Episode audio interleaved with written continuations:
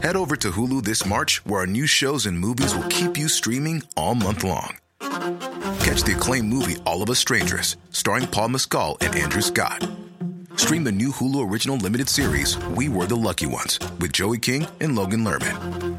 And don't forget about Grey's Anatomy. Every Grey's episode ever is now streaming on Hulu. So, what are you waiting for? Go stream something new on Hulu. Hey, I'm Ryan Reynolds. At Mint Mobile, we like to do the opposite of what Big Wireless does. They charge you a lot, we charge you a little. So naturally, when they announced they'd be raising their prices due to inflation, we decided to deflate our prices due to not hating you. That's right. We're cutting the price of Mint Unlimited from $30 a month to just $15 a month. Give it a try at mintmobile.com slash switch. $45 upfront for three months plus taxes and fees. Promo rate for new customers for limited time. Unlimited more than 40 gigabytes per month. Slows. Full terms at mintmobile.com. Herzlich willkommen bei Pool Artists.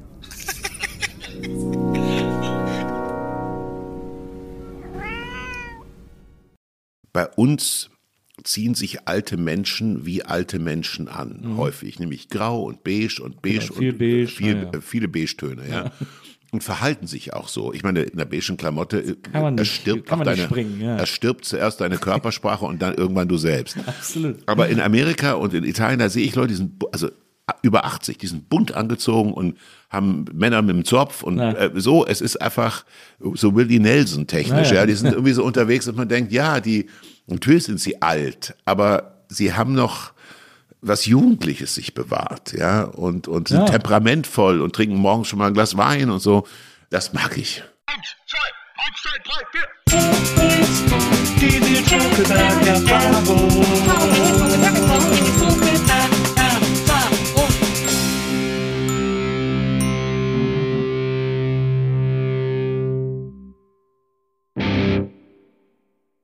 Hallo, liebe Zuhörer in der Nils Bokeberg Erfahrung. Herzlich willkommen zu einer neuen Folge der NBE. Und äh, heute ist äh, hoher Besuch hier in unseren heiligen NBE-Hallen. Ich freue mich wahnsinnig, dass er da ist. Ich hatte mein Leben lang, seit ich arbeite, gehofft, dass wir uns mal begegnen würden, weil er auch eine meiner Lieblings in einer meiner Lieblingssendungen als Gastgeber fungiert. Äh, dazu ist nie gekommen, deswegen habe ich ihn kurzerhand zu mir eingeladen, weil ich wahnsinnig viel von ihm wissen will, weil er so viel zu erzählen hat. Und es ist, und ich freue mich so sehr darauf. Deswegen herzlich willkommen, der Moderator, Schrägstrich, Gastgeber, Harald Schmidt. Filmproduzent, äh, Autor und Hans Dampf in allen Gassen, Hubertus Meyer-Burkhardt. Hallo Hubertus. Ich freue mich, das ist eine sehr schöne Ankündigung, äh, die äh, mir ja geradezu, also die Schamesröte ins Gesicht treibt. Nein, das äh, freut mich sehr. Also, ähm, nein, ich habe mich sehr gefreut, dass ähm, du mich eingeladen hast und ich hier sein darf. Ich freue mich sehr und es ist wirklich, ich muss das jetzt mal vorweg sagen, also es, äh, wenn ich die Sendung hier vorbereite, äh, ich habe eine tolle Redaktion, die mir jedes Mal Infos zusammenstellt und mir dann irgendwie schickt und dann setze ich mich nochmal an den Computer und, und recherchiere selbst und lese Interviews und so weiter und so fort.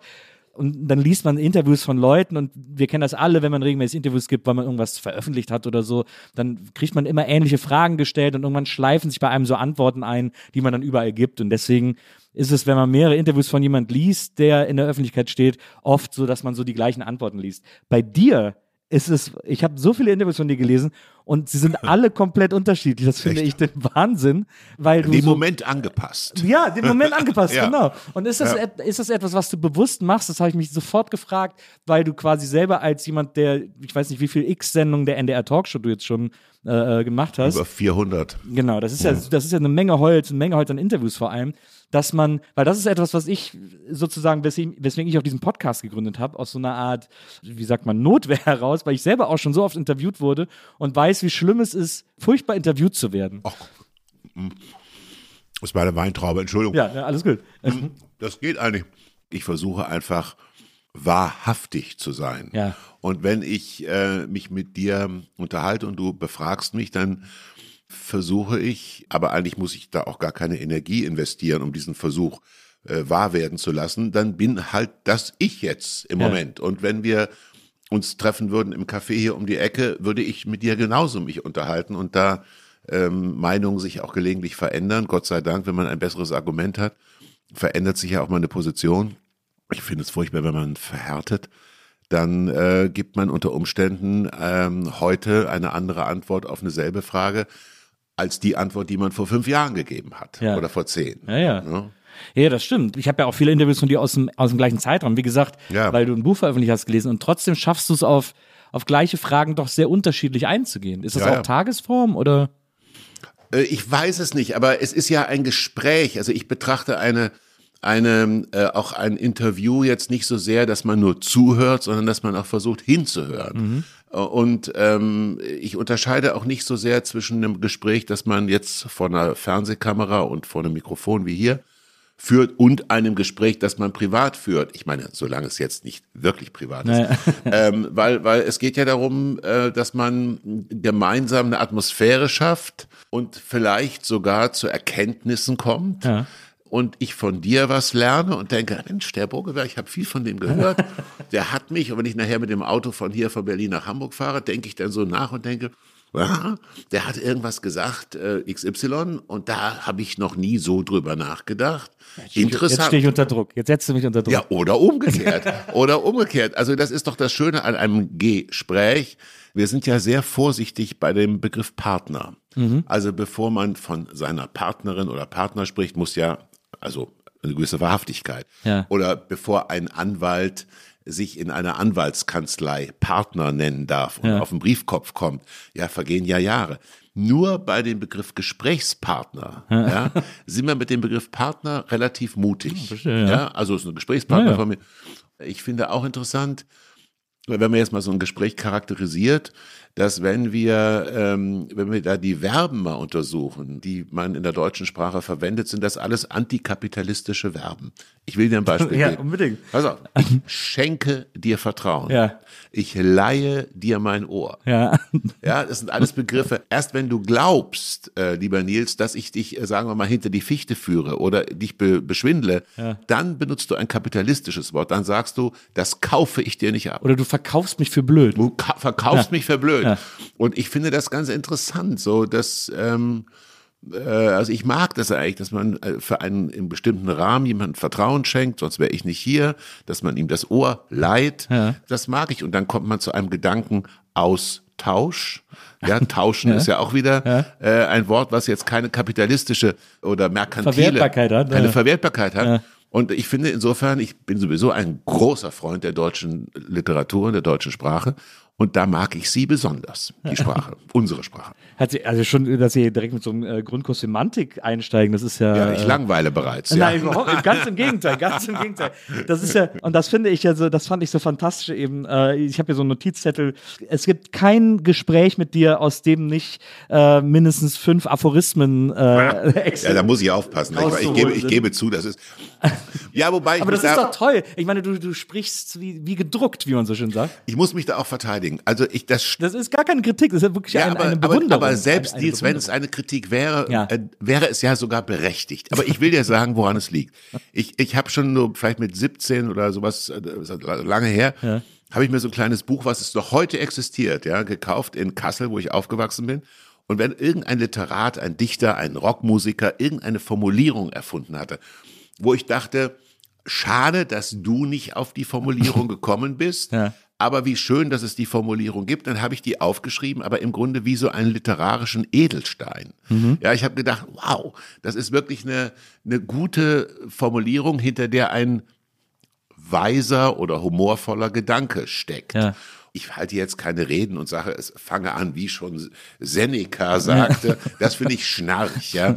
Aber ich, aber zu sagen, passen Sie mal auf. Es gibt zum Beispiel ein Zitat von einem amerikanischen Schauspieler, bin ich jetzt ganz sicher, wer es gesagt hat. äh, Ich habe es in meinem, eines meiner Bücher ver verwendet. Du hast zwei Leben, das zweite beginnt, wenn du begriffen hast, dass du nur eins hast. Ja. Ja, das ist jetzt keine literarische Spitzenleistung, aber es ist eine interessante Wolte. Ja, Mhm. du hast zwei Leben, das zweite beginnt, wenn du begriffen hast, dass du nur eins hast. Ja. Und, ähm, und, und sowas mag ich. Ja, das ist ja auch. Ich, ich, ich überlege immer so, ich versuche immer mir, äh, ich versuche mir auch mal ganz viele solche Zitate zu merken, aber merke dann, dass ich immer nur so drei habe, die ich so, die ich dann immer versuche irgendwo anzubringen. Liest du zum Beispiel viel äh, Literatur? Also bist du eine. Ich bist lese, du, ich lese sehr gerne. Also äh, es gibt Jahre, in denen ich mehr lese und Jahre, Ja. in denen ich weniger lese. Es gibt Jahre, in denen ich nur Comics lese, äh, Jahre, in denen ich viel, viel Literatur, viel Bücher lese. Aber ich lese sehr, sehr gerne. also ich frage das deshalb, weil ich kann gar nicht anders. Wenn ich irgendwie ein Buch lese, dann habe ich immer so einen Marker dabei oder einen Bleistift Ja, das und kreuz das an. Deswegen Ja. bin ich auch kein Leser. Gut, das kannst du auf dem, auf dem Tablet auch machen, ja, auf dem kein E-Reader. beliebter Bibliotheks. Aber ich, aber ich habe schon gerne, ich habe schon gerne Papier, äh, nee, das schon Ja. gar nicht, aber ich habe schon gerne Papier, ja, also bei Büchern. Ja, ja. Und ähm, ich bin zum Beispiel ein großer Freund von dem deutschen Dichter Gott Rainer Maria Rilke. Ja. Ja, und äh, da gibt's ein Zitat, was ich sehr mag, ähm, was ich immer wieder im Munde führe, sozusagen. Äh, du musst das Leben nicht verstehen, dann wird es werden wie ein Fest. Ja. Ja, ich, kann, ich kann dir nicht sagen, warum ich es mag. Also, wenn man sich dem Leben anvertraut, das ist ja der Gedanke dahinter, ja. Versuch nicht alles zu verstehen, leb einfach mal, ja. Ja. Was uns Deutschen ja, glaube ich, relativ schwer fällt. Vielen ja. zumindest. Ne? Wir sind sehr kopfgesteuert, sehr, sehr sicherheitsorientiert. Ja. Ja. Kein Land gibt so viel, in Europa gibt kein Land so viel äh, Geld aus für Versicherungen. Ja. Also, also kein Privat, also Privathaushalte und so weiter. Wir versichern uns zu Tode und wir versichern uns gegen das Leben. Ja. Weil das Leben macht eh, was es will. Ja. Und dann im Schwarzwald äh, auf dem Berg eine Hochwasserversicherung oder so ist ja dann auch immer sehr beliebt. Ja, es gibt einen englischen, einen englischen Versicherungsmann, das ist ein ganz amüsantes, äh, das ist wirklich so ein Quote, so ein Zitat, was hübsches. Das ist auch wirklich so gefallen. Er hat lange in Deutschland gearbeitet, ja, und ist dann nach, zurück nach England gegangen und hat gesagt zu seinen englischen Kollegen, wenn man den Deutschen eine Versicherung verkaufen würde, die dann greift, wenn alle anderen Versicherungen nicht greifen, wörtlich würden die Deutschen einen kollektiven Orgasmus kriegen. Also das ist schon eine unheimliche, ein Trieb, würde ich fast sagen, in uns, sich zu versichern. Ja, das stimmt. Bei Gegen mir- Hagel und Leben, also was auch immer, Krankheit. Ja, bei äh, uns macht das meine Frau. Ich habe da, ich habe hab überhaupt gar keinen Bezug zur Versicherung. Ich bin da, ich hab, aber ich habe auch keinen Führerschein, also deswegen muss ich, ja, muss ich mich auch nie mit einer Kfz-Versicherung auseinandersetzen oder so. Und ich habe gar nicht, ich äh, würde niemals auf die Idee kommen, auch eine Haftpflicht, wo jeder sagt, ja, das musst du schon machen. äh, und besser so. wär's. Ja, Da- ja. Nils, da- darf ich dir sagen. Ja, Also, ja, das hat auch aber- meine Frau jetzt gemacht für uns ja, und so, deswegen. Eine, eine gute Frau. Ja, also- absolut. Eine fantastische Frau. Aber ich komme überhaupt nicht auf die Idee, über, also über, über eine Versicherung nachzudenken. Das habe ich irgendwie nicht in mir. Wie schön. Ja, also, ja wenn, aber wenn sogar du sagst, dass man eine Haftpflicht braucht, dann ist es ja vielleicht. Äh, K- Könnte es, obwohl es mich nichts angeht, du kannst die Frage, musst die Frage ja. Ja. nicht beantworten. Hast du eine, hast du eine gute Mutter oder einen guten Vater gehabt? Hast du so ein Urvertrauen ins Ja, Leben? ja. Ja, das, das mag daran liegen, dass du so ein Urvertrauen ins Leben hast, was dich nicht sozusagen in die Gefahr bringt, dich gegen alles absichern zu müssen. ja. Ich bin auch das äh, vierte von vier Geschwistern und, das, Ja. und der jüngste. Ich kam zehn Jahre nach den anderen dreien. Ja. Also ich bin sehr äh, verwöhnt, äh, sozusagen familiär, deswegen äh, sehr, sehr wohlbehütet aufgewachsen. Naja, und in Bonn, glaube ich. Ne? Also, in Wesseling. äh, aber, zwischen Köln und Bonn. Naja, und ich meine, ich bin kein Kirchenmitglied, aber ich habe immer das Gefühl, dass der Rheinländer äh, von vornherein, also der katholische geprägte Rheinländer schon jemand ist, der barocker lebt und mehr im Ist. Also ich habe immer das Protestant, der protestantische Osten oder wo ich lebe, Hamburg, das ist dann doch irgendwie, finde ich, immer sehr leistungsorientiert und nervös, ja, während Ja. der Rheinländer Naja. schon der Dialekt ist schon. Ich bin ja, ich bin ja protestantischer Rheinländer. Ich bin Oh ein völliger Exot in Köln. Also, weil man, Kölner sagen ja immer, bei uns gibt es zwei Religionen, äh, normal und evangelisch. Und äh, ich war dann halt eben evangelisch. Ich war dann sozusagen schon direkt der, der Paradiesvogel äh, Ja. überall. Und wenn man sich diese, diese evangelischen Kirchen anguckt, diese, diese Betonzweckbauten, das ist ja Grauenvoll. sehr traurig immer. Ich bin in, in Kassel in der, in der evangelischen Kirche konfirmiert worden, die hatte den Charme einer Tiefgarage. Ja, ja. Ja, nack, nackte Betonwände. Es war, es war, also ich wäre vielleicht sogar lieber in einer Tiefgarage konfirmiert worden. Ja. Oder, äh, na, es war wirklich, und das, ich verstehe, ich verstehe auch nicht, also der Protestantismus mag ja der intellektuellere Version Ja. sein, ja. Aber das Verzichten auf Bilder, ja, was zum Beispiel das Judentum nicht kennt, was der Katholizismus nicht kennt, das halte ich für einen Fehler. Ja, ja, weil ich meine, der, wenn du dich mit dem Jenseits auseinandersetzt und das nur auf der intellektuellen Ebene, ich weiß es nicht, das ist, Da schlagen sehr viele Herzen in meiner Brust, weil ich mag einerseits den Zugang, den der Protestantismus zum Christentum sucht, also die Art, wie man Religion denkt und diskutiert, vor allem gefällt mir sehr gut, weil die nicht so absolutistisch ist wie, Ja. bei den Katholiken irgendwie, also glaubt es jetzt und halt die Fresse, das ist bei den Protestanten eher diskussionsbasierter, das mag ich. Aber diese, diese Tristesse, die die mitbringen, die finde ich, aber ich bin auch konfirmiert worden und ich habe meine Pfarrerin zum Beispiel auch geliebt. Die war äh, wahnsinnig, Ja. wahnsinnig schlaue Frau, die mich fast aus dem Konfirmationsunterricht geworfen hat, weil ich äh, gefragt habe, ob die Bibel nicht sowas sein könnte wie eine alte Märchensammlung. Und dann hat sie gesagt, wenn du das glaubst, Nils, dann kommst du besser nicht mehr wieder. Dann haben wir uns so ein bisschen gestritten. Aber das ist aber echt schade. Eigentlich hätte sie dann ja gerade sozusagen gemäß der alten Devise Verkauf beginnt, wenn der Kunde Nein sagt. Ja. Also eigentlich hätte sie ja gerade dann anfangen müssen Ja, äh, zu werben Ja, ja, für das Parteiprogramm. Das stimmt. Wir, wir sind aber auch irgendwie wieder gut zusammengekommen. Also ich weiß noch, man musste sich ja dann so einen Spruch ausdenken oder aussuchen aus so einem, wir haben dann so einen Ordner bekommen, äh, wo wir den Spruch für die, für die äh, Urkunde, also die, die Konfirmationsurkunde äh, äh, aussuchen sollten. Und dann haben alle da so schwülstige, lange Zitate aus der Bibel genommen, irgendwelche Geschichten, Gleichnisse von Jesus, weil da war auch sehr viel Platz, äh, also sehr viel äh, Blank Space auf dieser Urkunde, äh, den man füllen konnte. Und ich habe einfach nach dem kürzesten Zitat gesucht und da war dann ein Bibelspruch, der hieß, äh, man muss Gott mehr gehorchen als den Menschen. Und das fand ich in seiner inneren Logik, das Christentum betreffend, total, äh, fand ich eigentlich so, okay, das ist im Grunde genommen der Schlüsselsatz. Und das, da hat sie mich sehr für gelobt, dass ich mir das als Spruch ausgesucht habe. Das ist auch schön. Ja. Du beeindruckst mich. Vielen Dank. Nee, aber ich fand das, ist irgendwie, Ja. war für mich irgendwie war für mich am logischsten. Apropos Kirche, du bist ja neben der Kirche aufgewachsen in Kassel, neben der Christuskirche hieß sie, glaube ich, ne? wenn, Mhm. Ja. ich das, äh, wenn ich das richtig, richtig aufgeschrieben habe. Kassel. Jetzt, die meisten von uns kennen Kassel als Dokumentarort, also das heißt, Ja. wir sind alle, alle fünf Jahre mal da und sonst äh, äh, kennen wir von der Stadt nicht viel. Ich habe da, ich war dieses Jahr nicht, war vor fünf Jahren das letzte Mal, äh, war ich in einer fantastischen Kneipe in Kassel, äh, im Hot Legs. Äh, das äh, hatte ich einen der lustigsten Abende meines Lebens während der Dokumente. Aber sonst kennen wir alle Wilhelmshöhe hauptsächlich als ICE-Station. Wie ist das denn in Kassel aufzuwachsen?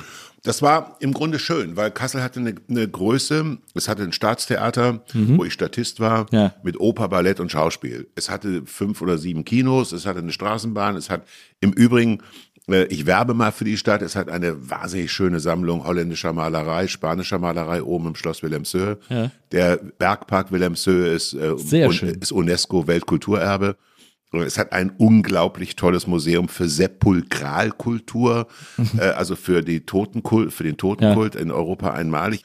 Es ist einer der größten Museumsstandorte in Deutschland, ja, was man vielleicht manchmal vergisst, aber ich will nicht verhehlen, man sieht der Stadt natürlich an, es war eine Fachwerkstatt, wie Hildesheim auch. Und eine Fachwerkstatt brennt halt wie Zunder, wenn man sie bombardiert. Und das, ist ein, äh, das ist passiert im, im Zweiten Weltkrieg. Und es gibt, glaube ich, in der Innenstadt nur noch ein einziges Fachwerkhaus, was das überlebt hat. Und dann gibt es im sogenannten Vorderen Westen äh, ganze sehr schöne Stadtteile. Aber es ist eine Stadt, der, das kann man nicht leugnen, die Wunde sieht man ihr an. Aber ich bin, äh, wir sind da, also wir heißt meine Freunde und ich, sind da so aufgewachsen, Nils, dass ich glaube, wir, wir haben so ein bisschen Appetit bekommen durch das Theater und durch das Kino, durch die Dokumenta.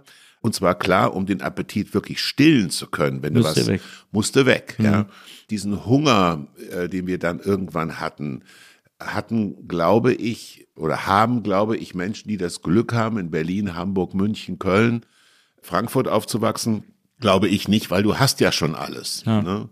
Also es gibt viele, die da groß geworden sind. Ulrike Volkerts kommt aus Kassel, Barbara Rudnick, die leider verstorben ist, Otto Sander, der wunderbare Theaterschauspieler in Bochum, Stefan Hundstein. Also es kommen wahnsinnig viele aus Kassel, die dann irgendwie in die Welt gegangen sind. Klingt jetzt ein bisschen pathetisch, aber, aber die Stadt hat schon einen guten Appetit gemacht. Ja, mit Documenta und dem Theatern da und den Museen. Aber es war immer klar, du musst raus. Ja, wenn du, sagen wir mal, irgendwie ein Feuer anzünden willst in deinem Leben, was ein bisschen mehr ist als so eine kleine glimmende. Also es ist quasi so ein Vorgeschmack, was geht ja. oder was gehen kann. Und wenn man es sozusagen im, in, in, der, in, der, in seiner Gänze erleben will, muss man, muss man in, in einen größeren Ort. Ja, nun ist es so, dass ähm, es gibt ja auch Leute, die in Kassel sehr glücklich sind. Ich selber war immer sagen wir mal so, ich bin kein Heimwehmensch, ich bin immer ein Fernwehmensch Mhm. äh, gewesen. Mein Heimatbegriff war nie die Scholle. Ja, es gibt ja Menschen, also ich kenne ich kenne hier auch in Berlin Leute, die sagen, ich könnte mir ja nichts anderes vorstellen, als wo, es geht nur Berlin, ja. Hier kommen wir nicht mal aus dem Viertel raus. Ach, so, um Gottes Willen Ah, und so. Und das, ich kenne natürlich Leute in Hamburg, die sagen in Hamburg genau dasselbe. Die sagen, Hamburg ist die schönste Stadt der Welt, das kann ich nicht mehr hören. Und das gibt's in München auch, ja. Es, also, äh, und ich habe dann, aber ich selber glaube, selbst wenn ich das Glück gehabt hätte, in Berlin oder München groß zu werden oder Hamburg oder so, ich glaube, ich wäre immer der Mensch gewesen, der weggeht. Ja, weil ich bin der, ich habe schon als Kind äh, wahnsinnig gern gelesen, aus dem Leben eines Taugenichts von Eichendorff, jemand, der rausgeht, ja, der, der das alles hinter sich lässt. Ja. Ich habe in, nach Kassel in vier unterschiedlichen Städten mindestens sieben Jahre gewohnt, ja. Und ähm, wenn irgendwie ein Jobangebot hatte oder wenn es irgendwie, ich habe ja im Wesentlichen Filme produziert, äh, Spielfilme produziert, und wenn es irgendwie eine Möglichkeit oder eine Notwendigkeit gab von A nach B, habe ich, da war die Frage noch gar nicht zu Ende gestellt, da habe ich schon die Koffer gepackt. Also ich habe diesen, ach, da wohnt doch mein Freund und meine Freundin und meine Mutter auch und so und ich, habe das gar nicht, nie gehabt. Hast du mal, wolltest du mal im Ausland leben? Ich war eine ganze Weile in New York. Mhm. Mm. Und ich war eine ganze Weile als junger Mensch in London. Ähm, also genau genommen in Torquay, es ist der Südwesten von England. Und ähm, ja, äh, ich habe auch, ich, ich finde ja, das Wort Heimat ist ja sowieso interessant. Ja, es kommt eigentlich aus der Gerichtssprache, weil die, die, die Richter, ich würde mal sagen, im 18., 17. Jahrhundert haben den Angeklagten oder den Zeugen gefragt, was ist deine Heimat? Und damit meinte er eigentlich Herkunft. Also wo, wo, errei- wo ist deine Postadresse? Ja.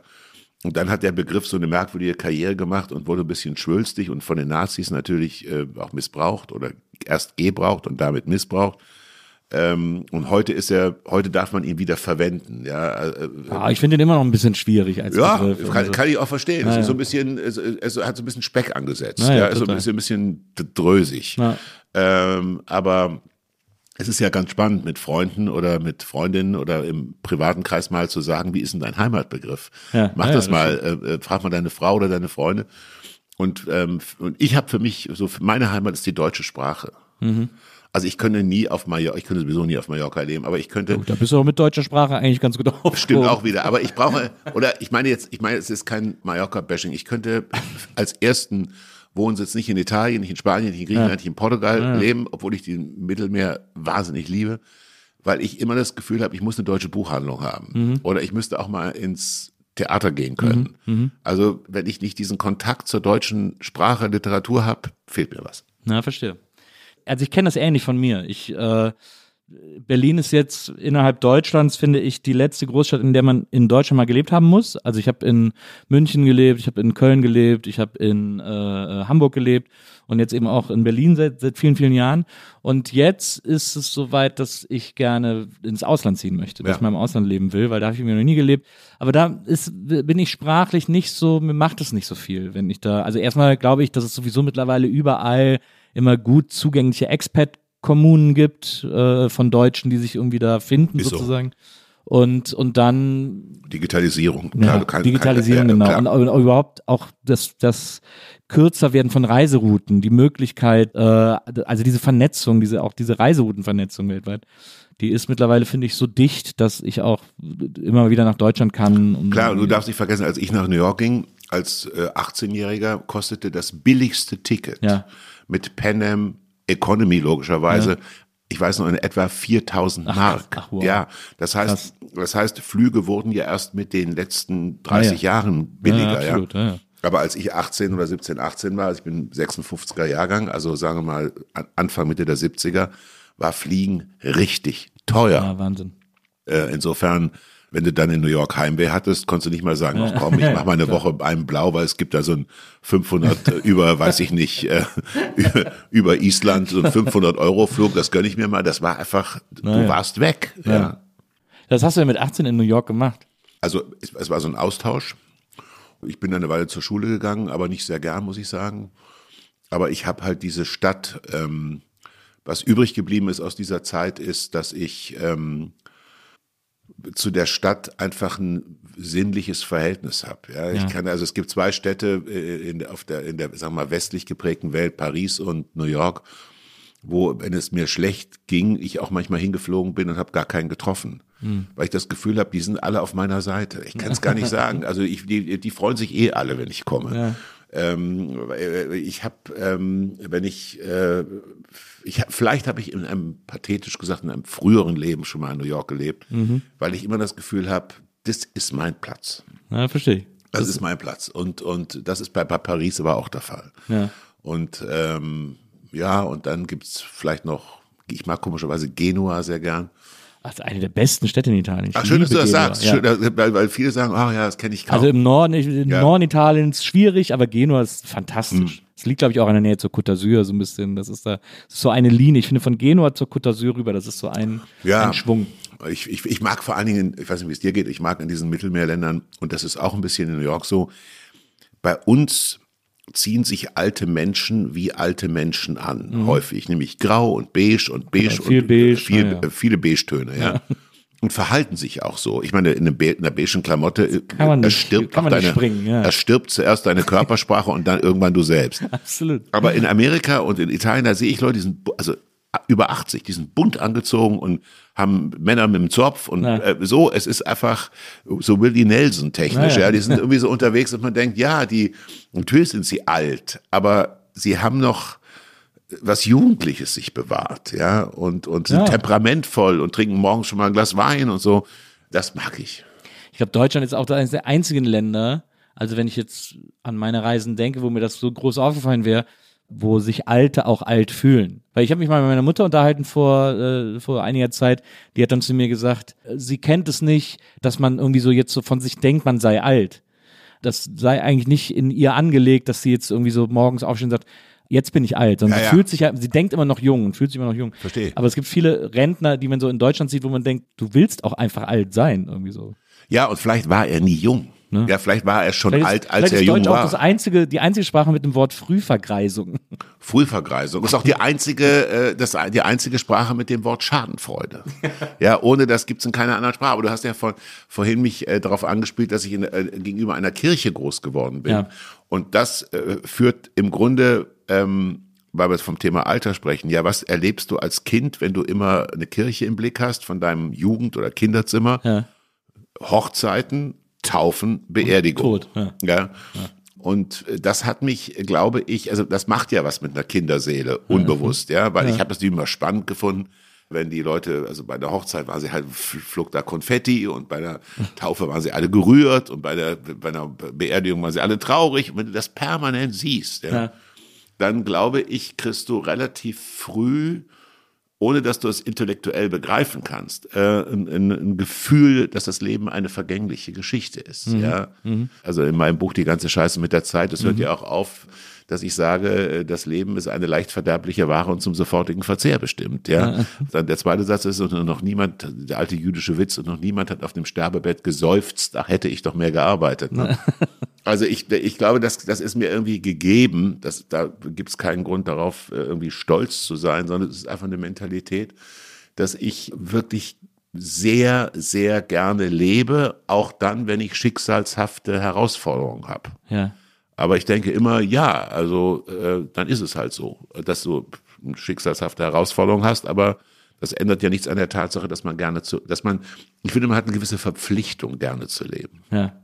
Das, äh, das ist etwas, was mich an dir so fasziniert, wenn man äh, Gespräche mit dir liest und hört und so. äh, Bei dir gibt es so eine, bei dir kommen so viele Einflüsse irgendwie zusammen und so viele, die man auch meinetwegen regionale Einflüsse. Du hast auch mal gesagt, irgendwie, ähm, äh, wie war das? Düsseldorf, Berlin, Hamburg, München. Das seien vier Freunde von dir, die man aber nicht zusammen einladen kann, weil das alles so Städte sind, die so große Stationen für dich waren. Also in Düsseldorf hast du deinen ersten Job nach dem Studium Werbung. groß in der Werbung gearbeitet, Werbung, hast ja. die Welt entdeckt sozusagen. Ja. Äh, in Hamburg äh, hast du äh, produziert, vor allem, Sendungen, viel ja, naja, vor allem, was immer wieder vergessen, ich, hatte, ich habe an die 30 Spielfilme produziert, Ja. ja. das wird immer, immer wieder vergessen.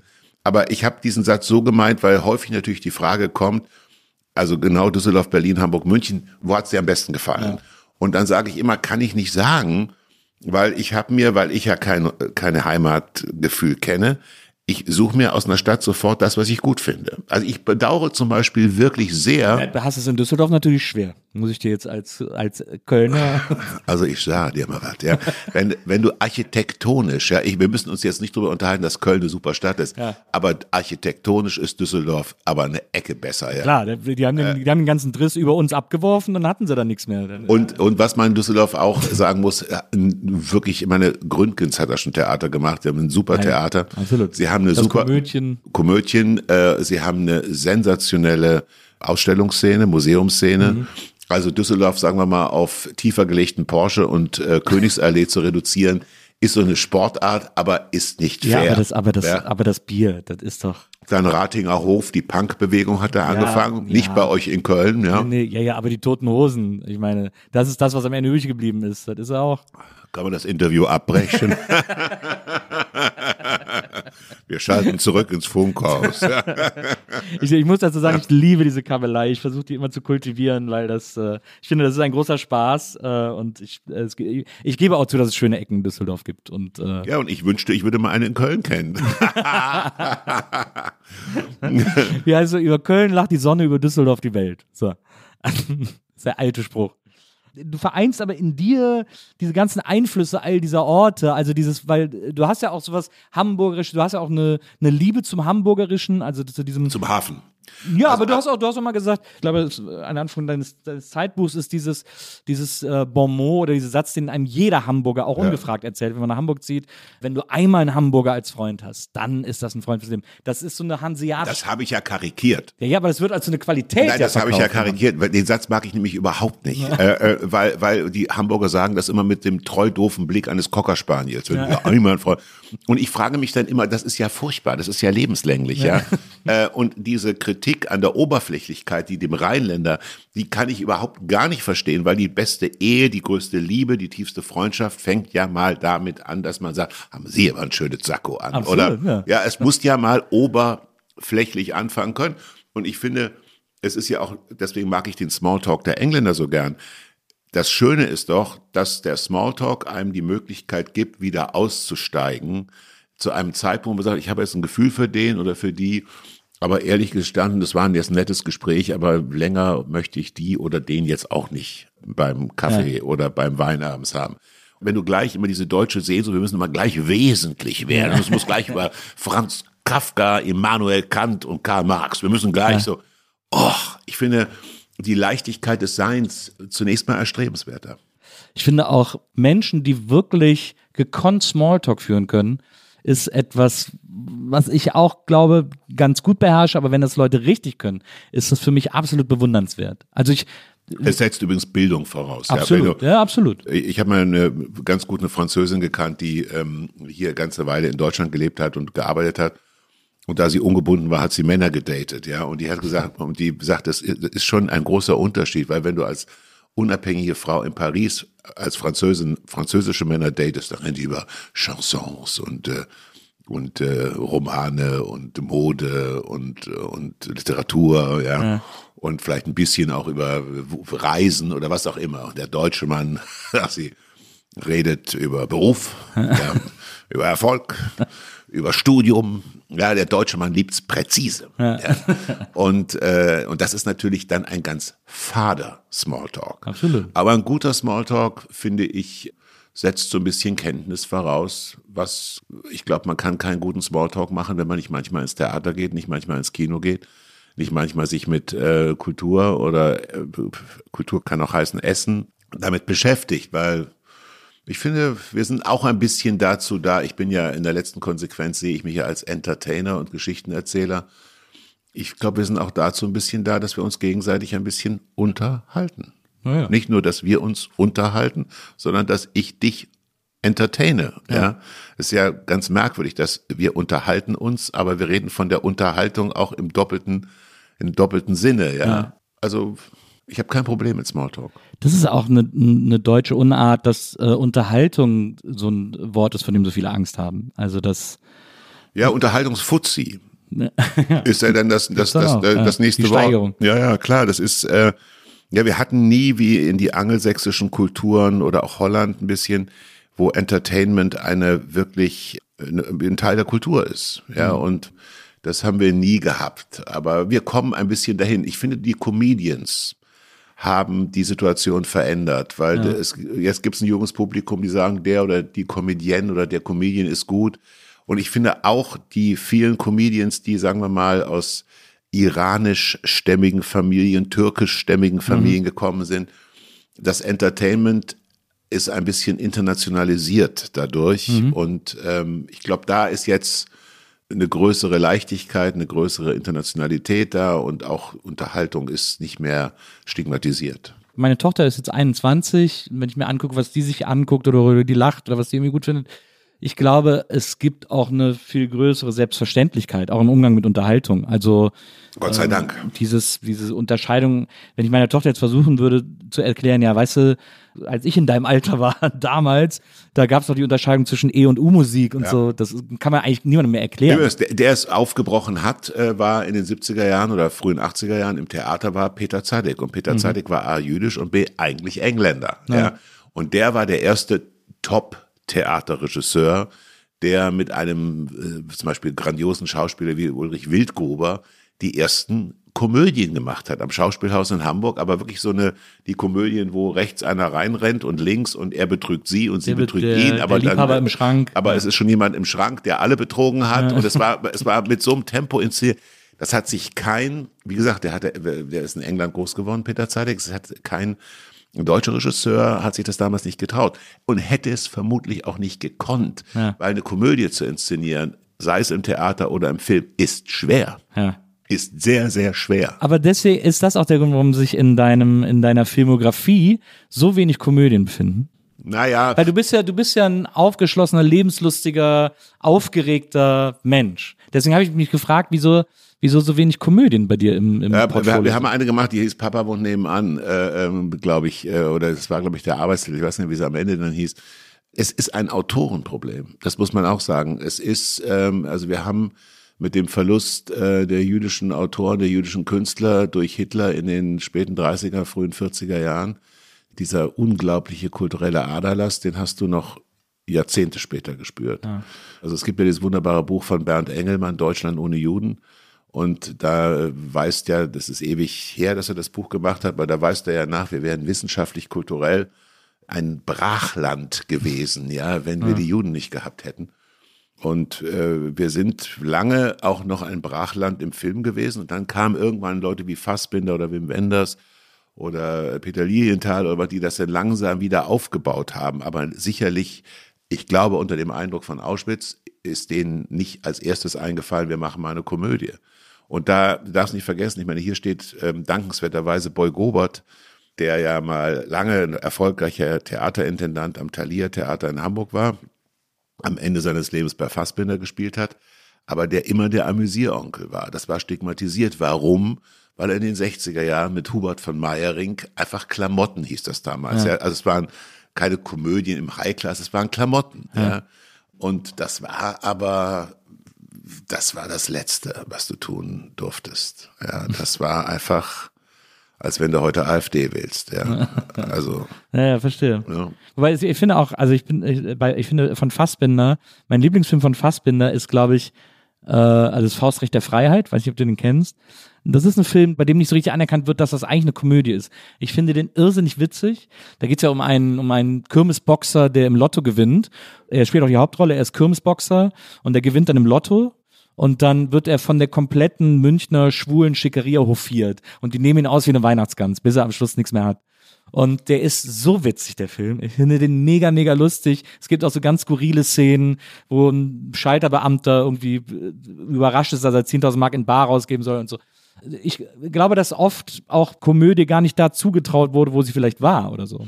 Also die erste Komödie, die ich in Deutschland wahrgenommen habe, die wieder so eine Klasse hatte, war tatsächlich Theo gegen den Rest der Welt Ja. mit Marius Müller-Westernhagen in der Hauptrolle. Äh, Winkelmann ist das, ne? Äh, Peter F. Brinkmann. Ah, ja, Peter, Peter ja. F. Brinkmann war der Regisseur. Peter F. Brinkmann Mhm. war der Regisseur. Helge Weindler, Kamera, der doch dann später Kamera gemacht hat bei Boot, das Boot. Das war so ein Film, der wirklich, würde ich sagen, internationales Niveau hatte, Mhm. wenn er denn in einer anderen Sprache, nämlich Englisch, gedreht worden wäre. Aber das war der erste Film wieder, wo ich sage, und dann gab es in der Schweiz, also wir reden jetzt filmgeschichtlich, 70er, 80er Jahre, die Schweizer Macher, das waren auch so eine ganz lustige Geschichte. Die Wiener waren weiter vorne. Die Österreicher haben früher sich äh, getraut, so gescherte Komödien zu machen. Ja. Aber ich meine, Wien und katholisch. Ist ja jetzt auch immer noch so. Die besten, die, mit die besten deutschsprachigen Komödien äh, kommen aus Österreich. Absolut. Österreich. Das ist, äh, Gebe ich dir recht. ja. Also du hast sozusagen ein, äh, du hast keine Bücher, keine Stoffe gefunden, die dich komödiantisch so überzeugt haben, dass du da mehr hättest. Mehr Ein, einmal äh, habe ich das gemacht, aber, ähm, aber sonst sind meine Filme, also die, die, die besseren Filme sind schon alle, also die ich mit Oliver Hirschspiegel produziert habe, also Trickser und das Urteil und, und mit Löbitsch, Klaus Löbitsch und Matthias Habich oder mein letzter Film mit Hannelore Elsner. Das waren schon schwierigere Stoffe oder dann habe ich mit dem äh, Rainer Klausmann Blau bei Blau gemacht, der im Sterbehospiz spielt, aber wo man viel lachen kann. Mit David Striso und Nina Kunzendorf. Wir haben, ich habe ja die Stoffe immer angestoßen und mich haben schon Stoffe interessiert, die eine größere Frage stellen an die Existenz deines Lebens, jetzt mal hart gesagt. Ist, ja. Aber die dann so zu verpacken, dass die Leute gerne zugucken. Sind das die Auswirkungen deines Philosophiestudiums? Gute Frage, habe ich nie drüber nachgedacht. Ich glaube, ich habe ja eigentlich mal Hauptfach Geschichte studiert und dann später Filmhochschule München. Du warst doch auch auf Ja, der genau, wir Hochschule. sind quasi fast für Kommilitonen. Fernsehen und Film. Fast ja. Kommilitonen. Äh, ich weiß noch, ich war der N, der N-Kurs. Und die haben wurde immer der Nietenkurs genannt. Also mal, zu meiner Zeit, du bist ja jünger, wurde es mal durch, durchbuchstabiert. Naja. Nee, aber ich hatte immer diese, äh, noch heute muss ich gestehen, habe ich die, äh, frage ich mich, was die Welt im Innersten zusammenhält. Ja, Ja. das finde ich immer sehr spannend. Also warum glaubt jemand, ich lese immer noch heute gerne immer mal wieder philosophische Texte, weil mir das einfach sozusagen Schwarzbrot fürs Gehirn ist. Ja. ja das ist einfach für mich so wie so ein, wie als ob man Sport macht, ja, aber eben Gehirnsport, ja. Ja, ja, klar. Und ich arbeite, also ich kann mitunter mich auch durch eine durch zwei Seiten Immanuel Kant durcharbeiten und da brauchst du. Ja, das, also Immanuel Kant heißt äh, kein Wein vorher. Zwei trinken. Seiten Kant heißt, das ist ein Satz. Zwei Seiten Kant heißt, dass du tatsächlich deiner Lebenspartnerin, deiner Frau, wie auch immer, sagst, ich stehe jetzt mal für vier Stunden nicht zur Verfügung. ja. äh, aber es macht mir einfach Spaß. Auch mir macht es auch Spaß zu begreifen, okay, das verstehst du nicht, da bist du vielleicht zu doof. Ja. Aber dann trotzdem weiterzumachen. Ah, ja. ja, das finde ich äh, spannend. Nein, ich glaube, ich habe einfach eine unglaubliche, also unglaublich, ich habe sehr früh, wahrscheinlich liegt es eben tatsächlich daran, dass mein Elternhaus neben einer Kirche war, sehr früh mit Tod Berührung gehabt. Ja, also einer meiner engsten Freunde ist sehr früh, zwei meiner engsten Freunde sind einer ein Motorradunfall und der andere ist in Amerika abgestürzt äh, im, äh, in einem während der Ferien in so einem Nationalpark äh, in der Familie auch. Also ich habe, also ich habe früh begriffen, dass diese Geschichte, dass wir hier Gast sind. Ja. ja. Und dann kannst du ja nun zwei Konsequenzen daraus ziehen. Und je älter du wirst, desto mehr hast du ja mit Tod zu ver naturgemäß. Die Einschläge kommen näher. Dieser blöde Satz stimmt ja. Und du kannst ja die, diese Geschichte in zweifacher Hinsicht kannst du diese begegnen. Entweder du wirst depressiv, ja, und sagst, Also es- Angst? Angst und trinkst schon morgens die erste Flasche Eckes Edelkirsch, weil das hat eh keinen Sinn. Trinkt das noch jemand? Ich weiß es nicht. Gibt's das überhaupt? Ja, also ich glaube, man kann gefahrlos hier für Eckes Edelkirsche. Ja, es ist für mich so der Inbegriff des, des, des, süff, des süffigen Suizids. Ja. Also, äh, oder du sagst, du kriegst das irgendwie hin und das hat schon was mit dem Älterwerden zu tun. Du kriegst es irgendwie, dass du sagst, okay, das ist jetzt dieser Tag, der kommt nicht wieder. Und ich lerne dich jetzt dich kennen und ich freue mich, dass du mich eingeladen hast. Draußen scheint die Sonne, danach treffe ich meine Frau, auf die ich mich freue und dann fahren wir nach Hamburg zurück und die Sonne scheint. Es ist unser Tag, ja. Also ich würde jetzt nicht sagen, man muss jeden Tag so genießen, als ob es der letzte wäre. Das finde ich ein bisschen albern, ja.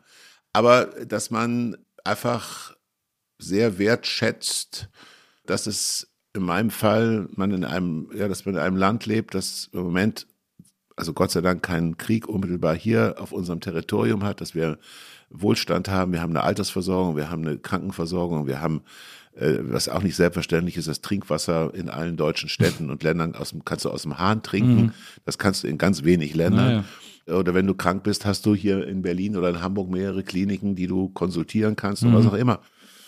Also wir haben ja, finde ich, für ein glückliches Leben ganz gute Rahmenbedingungen. Ja. Hm. Gleichwohl, irgendwann ist Feierabend. Irgendwann treten wir ab. Und, und äh, das ist schon, äh, das ermahnt mich immer, ja, dass ich zu sagen, ich sage, jetzt häng nicht rum und Selbstmitleid, also wenn ich was hasse, ist es Selbstmitleid, ja. Ach, und die Leute mögen mich nicht und keiner versteht mich. Allen, ich denke immer, krieg, also es war meine, das habe ich meiner Mutter zu verdanken. Meine Mutter war eine sehr tolle Frau und die hat immer gesagt, Junge, geh raus. Ja, die warten nicht auf dich. Es, also aus Kassel. Ja. Das wird nicht so sein, dass in Berlin, dies, das war meine erste Station ja, als Student, die werden nicht sagen, ach toll, Hubertus ist da, da freuen wir uns aber. Äh, du musst dich da schon, äh, äh, du musst, du musst auf Leute zugehen, du musst schon was machen. Ja. ja? Ich finde das immer, das gilt noch immer. Und jetzt im- im Älterwerden ist es ja sowieso so, dass ich mich wahnsinnig freue, dass die Talkshow-Redaktion sagt, Mensch, wir freuen uns, dass du es machst, weil ich sage, Kinder, ich würde es verstehen, wenn ihr einen 47-jährigen knackigen Typen habt. Also, äh, oder dass die Buch, ich mache mein neues Buch bei Random House, dass die Verlage sagen, okay, schreib ein Buch für uns. Oder dass mein Podcast ähm, äh, eine, eine Resonanz hat. Das ist ja ab einem bestimmten Alter alles nicht mehr selbstverständlich. Und ich glaube, es mag auch damit zu tun haben, dass man, was ich dann auch furchtbar fände, dass man so ab einem bestimmten Alter, wie den Jüngeren sagt, ich dir jetzt mal, wie es so ist im Leben. Ja. Ich erzähle dir mal, wie es so war. Und dann darauf hoffen, dass die alle mit großen Augen da sitzen und sagen, oh, ist der aber klug. Ja, das finde ich tragisch. Ja. Ich empfinde es eher umgekehrt. Ich äh, merke, dass ich, je älter ich werde, das mag aber auch damit zusammenhängen, dass ich ja quasi mit 17 schon äh, Fernsehen gemacht habe, mit 17 irgendwie schon angefangen habe und die Schule geschmissen. Aber das, ich glaube, dass es daran, dass es daran kommt, dass ich jetzt, wo ich deutlich älter bin, eine größere Dankbarkeit und auch eine gewisse Demut allem, was ich jetzt so machen kann und darf und mir aber natürlich auch erarbeite. Aber das, das respektiere ich nicht so sehr, wie dass ich es machen darf, äh, dass ich dem gegenüber so eine, so eine Dankbarkeit verspüre. Aber Nils, du hast es dir ja auch erarbeitet. Ja, aber das ist, glaube ich, das habe ich nicht in mir, das mir zuzugestehen sozusagen, also mir anzurechnen. Nein, aber es bleibt trotzdem richtig. Ja, Äh, ich glaube, was du meinst, man sollte sich, wenn man sich was erarbeitet hat, nicht borniert werden und sagen, aber es steht, es steht mir zu. Ja. Es steht einem gar nicht zu. Ja. Und das glaube ich auch. Es steht einem gar nicht zu. Und man darf auch nicht vergessen, also ich würde aus dem Stand drei, vier Männer, alles Männer komischerweise, äh, nennen können, die mir bei meinem beruflichen Werdegang, als es mal, als ich mal schwer unter Druck stand, auch geholfen haben. Ja. Das werde ich auch nie vergessen, den nie vergessen. Die gab's, ja. Also insofern, ich glaube, man sollte sich auch selber nicht allzu wichtig nehmen. Ja, das glaube ich auch. Das ist wahrscheinlich, damit ist man immer am besten beraten. Ich glaube auch. Du bist ja, wie gesagt, in Kassel aufgewachsen, von deiner Mutter und deiner Großmutter äh, großgezogen. Ja. Dein Vater hast du, als du zwölf warst, vor die Tür gesetzt, Ja. weil, äh, ja, weil er einfach äh, irgendwie nichts da zu suchen hatte. Was ich interessant finde, ist, deine Mutter hat dann irgendwann zu dir gesagt, du bist immer so traurig, geh mal zum Theater. Ja, weil sie gemerkt hat, ich war, in, ich war ein richtig schlechter Schüler, ja. Ich bin auf ein humanistisches Gymnasium gegangen und ich war Träumer. Heute würde man wahrscheinlich sagen ADS oder sowas, aber es gab es damals nicht. Aber ich habe mal ewig aus dem Fenster geguckt und habe gedacht, ah, super. Und, und, und das, also ich war, dass ich das, also heute kann man es sagen, weil, äh, aber dass ich durchs Abi gekommen bin, liegt an zwei Freunden, die mir unter der Bank aber alle wichtigen Informationen durchgestoßen Die hätte ich auch brauchen können. Hallo, das, und das war, fand ich toll. Und ähm, ich bin, äh, während des Abis bin ich zur Jungstoilette gegangen, weil da hinter einem bestimmten Spülkasten hatte bereits ein anderer eine Arbeit geklemmt und dann habe ich den da oben raus und dann ist der eine Zettel in den Spülkasten gefallen. Es war grauenvoll. Ja. Ich hatte Existenzangst in der Schule. Äh, wobei, das will ich ruhig sagen, es ist, ich habe neben meinem, das ist ein, ein stiller Triumph, ja, neben meinem Gymnasium in Kassel, dem Friedrichs-Gymnasium, ist so eine Jugendstilvilla. Ja. Und da war früher so ein Lehrerkollegium drin, ja, und das wurde angemietet äh, beim Abitur, damit wir alle schön auseinandersitzen, haben wir in der Jugendstilvilla habe ich Mathe-Abi geschrieben. Da habe nie in meinem Leben habe ich so viel Existenzangst gehabt wie da. Ich wusste genau, ich kann nichts, ja. Und heute ist dieses, ähm, diese Jugendstilvilla das beste Restaurant in Kassel, Humboldt 1. Und Warst da du schon geh- da essen? Ja, gehe ich immer wieder hin, ich in Kassel. Und da denke ich immer, hier in diesem Raum haben sie dich gequält, ja, gequält. Und heute sagst du, Herr Ober, noch ein Glas Weißwein. Und dass ich, wenn man mir das damals gesagt hätte, dann wäre ich entspannter gewesen, dass aus diesem Haus mal das wird. Äh, Und meine Mutter hat dann gesagt, der Junge muss irgendwie, ähm, weil ich bin ja keinen Vater gehabt und meine Mutter hat gearbeitet, ich kam war allein zu Hause und so. Der Junge braucht irgendwie ähm, so irgendwie was, was ihn mehr interessiert. Und da war, das war eine weise Entscheidung meiner Mutter, weil als Statist am Staatstheater Kassel hattest du drei Vorteile. Und lieber Nils, die hast du im Leben in der Kombination selten. Nämlich, du hast für mich junger Typ, 16, du wurdest mit Literatur konfrontiert, Schauspieler. Du wurdest, kamst dir in die Stücke und dann hast du die natürlich mal gelesen. Klar. Und äh, du hast, also das war das eine, Literatur. Das zweite war, ich war damals ein fescher Bursche. Da gab es Balletttänzerinnen aus äh, Korea, da gab es Ah, äh. Opernsängerinnen aus Amerika, da gab es Schauspielerinnen aus Deutschland und die haben mich alle angekommen und gesagt, das ist doch ein knuspriger Knabe. So, und davon habe ich dann auch ein bisschen Gebrauch gemacht. Also es waren wunderbare Frauen da in, der, in, der, in, der, in dem Ensemble. Und last but not least bekamst du pro Vorstellung, je nach Aufwand, je nach Verweildauer im Theater, eine äh, zwischen 12 und 18 Mark. Ja. Wenn du jetzt aber, sagen wir mal, zehnmal ins abends da warst, waren das irgendwie 150 Mark. Und das für ein Gymnasium, für einen Schüler richtig Kohle. Ja. Also Frauen, Literatur und Geld. Und Geld. Fast Sex and Drugs and Rock'n'Roll. Das war das, ja, nicht fast. Das fast, kann man, das fast, Die kann man- Version. das fast, das war die, das war die Bonsai-Version, genau. Die, die Bonsai-Version von Sex, Drugs und Rock'n'Roll äh, äh, war da. Und abends hast du natürlich, das fand ich auch toll, weil wenn du ohne Vater aufwächst, suchst du dir da auch eine Vaterfigur, ja. Ja. Dann wurde ich abends auch ernst genommen, wenn ich nach der Vorstellung mit den Schauspielerinnen und Schauspielern noch in der Kantine saß. Und dann haben die gesagt, komm, setz dich mal an unseren Tisch. Hab ich eine Bulette gegessen und eine Fanta getrunken, bevor ich dann mit meinem Mofa nach Hause gefahren bin. Das heißt, ich fühlte mich wahrgenommen, ernst Ja, genommen, ja, mit, weil ich hatte ein brüchiges Selbstvertrauen in der Zeit. Das war eine wahnsinnig schöne Entscheidung. Ganz tolle Zeit. Ja. Und dann bist du von, also dann hast du Schule fertig gemacht, wie gesagt, hast da, hast da als Statist, hast du ein bisschen Blut geleckt von dieser Art Arbeit, also Genau. äh, künstlerisch Und habe dann mich beworben als Regieassistent bei Boy Gobert am Thalia Theater. in Hamburg. in Hamburg und war dann äh, Regieassistent von sehr guten Regisseuren, Boy Gobert, Hans Hollmann, äh, Nikolaus Brieger, Klaus Emmerich. Also es waren schon so die A-Liga und bin mit bin dann auch nach Berlin gegangen ans Schillertheater, war da noch eine Weile Regieassistent, hab aber dann gemerkt, und jetzt kommt Kassel ins Spiel und meine Aversion zu Mittelstädten, bei aller Liebe zu Kassel, war nämlich folgendes. Ich habe gedacht, wenn du als Theaterregisseur nicht wirklich reüssierst, dann sitzt du in Kassel, in Bielefeld, in, bei allem Respekt, wieder in der Mittelstadt. Und ich sage ja nichts gegen Mittelstädte, ja, äh, aber für mich, ja, habe ich gedacht, was machst du denn, wenn du dann in Cuxhaven sitzt? Das war insofern interessant, weil ich gemerkt habe, so sehr liebst du den Beruf des Theaterregisseurs nicht, Dass du als dass Opfer du das Opfer hättest bringen sollen. Und damals war das Repertoire-Theater noch sehr stark, also heute ist es ja im Grunde auch noch. Und ich dachte, willst du Emilia Galotti oder Nathan der Weise oder Dantons Tod zum 98. Mal neu deuten? Ja, äh, ich hatte mehr Lust auf neue Geschichten. Ja. Und dann habe ich gedacht, okay, dann bewirb dich mal auf der Hochschule für Fernsehen und Film.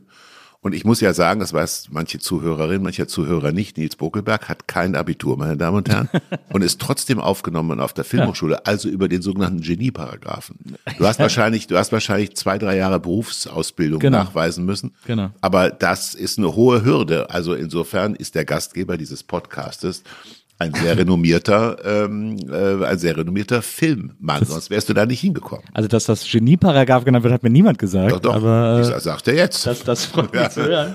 Aber, ähm, aber äh, also in, es gibt ja diese, ich, ich versuche das nur zeitlich einzuordnen. Dein äh, Geschichts- und Philosophiestudium, hast du das, also bist du da als erstes hin nach Kassel oder bist du erst nach Hamburg ans Thalia zu, zu Boygowart? Die Reihenfolge. Also für die Leute, für die Chronisten.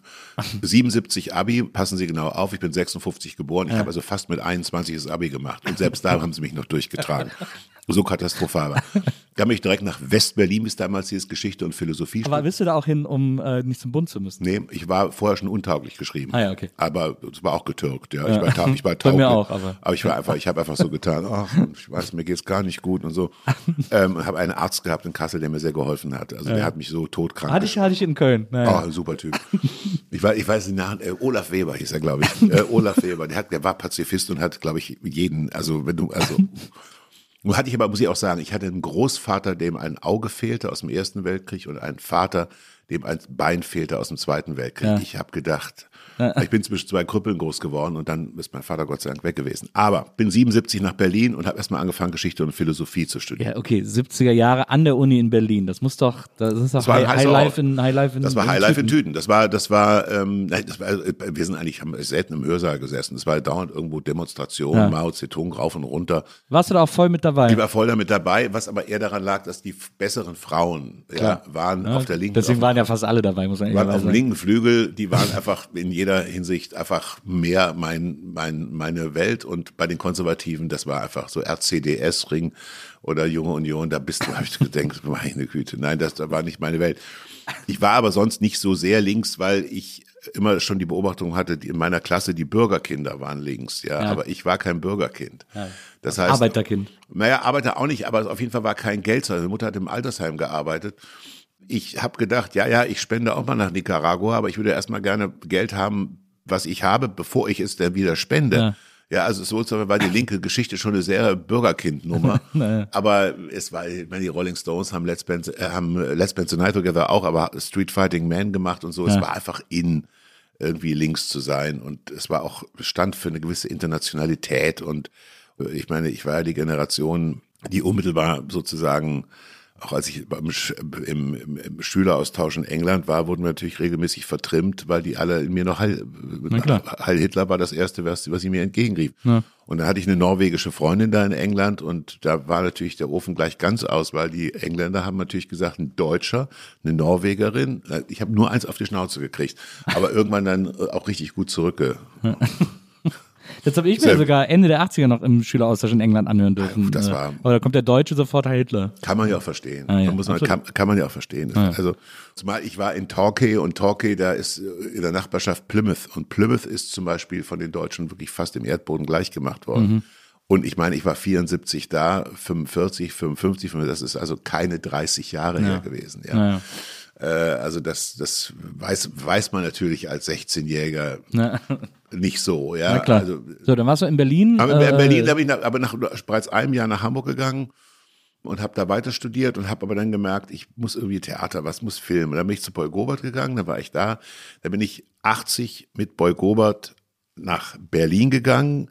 Dann bin ich 81, da wurde er Intendant, dann bin ich 81 nach München gegangen an die Hochschule für Fernsehen und Film und war da bis 84. Dann bin ich von München Nach 84 nach Düsseldorf gegangen, war bei, bei zwei Werbeagenturen und bin dann zurückgegangen nach Hamburg, war dann noch eine Weile in München, bin dann zurückgegangen nach Hamburg 1993, habe die Akzente-Film gegründet. Das war die, äh, ein, ein Ableger der neuen deutschen Filmgesellschaft, also NDF. Ich war Gesellschafter und die war der Hauptgesellschafter und war dann eine Weile in, für die erste München, dann in Hamburg. Also ich hab, muss sagen, ich habe zweimal in Hamburg gelebt, ich habe zweimal in München gelebt und zweimal in Düsseldorf. Ja, also insofern bin ich wirklich, Wiederholungstäter. ich habe auch ganz lange ganz wenig Besitz gehabt, weil ich dachte, pff, ja, ich habe, also eigentlich ist es noch heute so, dass ich sage, Tisch, ein Stuhl, ein Schrank und ein Kühlschrank. Eigentlich, eigentlich habe ich kein sehr intensives Verhältnis. Also ich meine auch, meine Oma hat immer gesagt, Junge, das Leben ist kurz, auch wenn es lang ist, ja. Und ich denke immer, es lohnt sich eigentlich gar nicht auszupacken, ja. Es, man ist eh nur hier dieser lächerlichen, wenn es gut läuft, acht Jahrzehnte. Also soll ich mir jetzt irgendwie eine Villa bauen oder ich habe da kein Verhältnis zu. Ich habe immer so, ich mag das immer, wenn ich in ein Hotelzimmer komme, äh, mache ich, mein, mach ich meinen Koffer auf und verteile alles über das ganze Zimmer. Das ist einfach, das ist, innerhalb von fünf Minuten ist das mein Raum. Ja, das ist schön, das, das, finde kenne ich ja. gut. ja. ja, Das nennt man bei, bei mir in der Familie ein Häufchenmacher. Also ich bin auch so ein Häufchenmacher. Ich habe überall so Hast du in verschiedenen Städten immer noch so, immer noch so Wohnungen und so, wo du immer wieder hinkommst? Ich habe lange eine oder Zweitwohnung. Ich habe lange eine Zweitwohnung in München gehabt, die ich idiotischerweise aufgegeben habe. Wo denn, in welchem Viertel? Im Lehel, eine wahnsinnig Ah, schöne. Ich war, Lehel da war ich irgendwie. Nee, das habe ich nicht, aber ich habe überall noch Freunde, ich habe noch Bekannte, ich habe noch Lieblingskneipen und ich könnte in bestimmt fünf, noch heute in fünf deutschen Städten die Taxilizenz machen. und zwar ohne Navi, ja. äh, Und äh, ähm, also ich habe, äh, ich fahre auch hier durch Berlin, als ob ich, also ich kann hier sofort als Taxifahrer Was anfangen. ist, dein, was ist deine Lieblingskneipe in München? Die Lieblingskneipe in München ist eigentlich ein Grieche, in der Nähe vom Elisabethplatz ist. Äh, Ja. Ich komme jetzt nicht auf den Namen, komischerweise. Da gehe ich ganz ziemlich, ziemlich oft, wenn ich da bin. Die äh, Nähe von äh, Bayern und vor allem München zu Griechenland ist ja sprichwörtlich. Und ähm, als ich in München wohnte, ich in Heidehausen gewohnt. Und als ich studiert habe, da war bei mir genau gegenüber auf der anderen Straßenseite ein fantastischer Grieche. Und die haben aber jeden Montagabend Weinfest gemacht. Und da hat man für fünf Euro, da standen dann drei Fässer, Rot, Weiß, Rezina. Und dann äh, hat man fünf Euro gezahlt und einen Cage bekommen und dann konnte man sich den ganzen Abend Ist an das diesen Fässern herrlich? bedienen. Ja, ich gehe ich gehe ohnehin gern zu Griechen, muss ich sagen. Ja. Und in, in, in Düsseldorf, um das Unwort nochmal zu sprechen, Ja. gehe ich nach wie vor gern ins Muggel. Das Muggel in Oberkassel ist so eine, das im Keller ist ein Kino, so eine, die Kneipe hat sich überhaupt nicht verändert.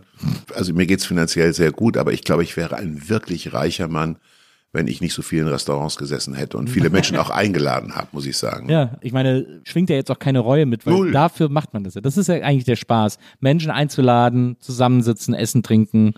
Ich lade vor allen Dingen gerne ein. Bis zu dem Moment kennst du die Typen auch oder die Menschen, die immer hoffen, dass im Restaurant ein anderer bezahlt. Ja?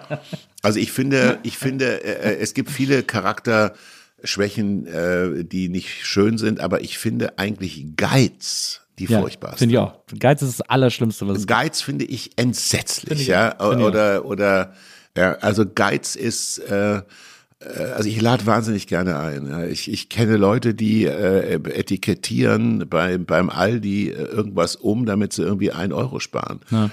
Boah, ich könnte kotzen. Ich, also das ist etwas, was ich hasse. Das finde ich auch. Das macht einen Menschen schlagartig Unsympathisch. hässlich. Ja. Ja, und ich glaube, Geiz ist eben doch ein Indikator für eine charakterliche Unebenheit, die tiefer liegt. Ja. Ja.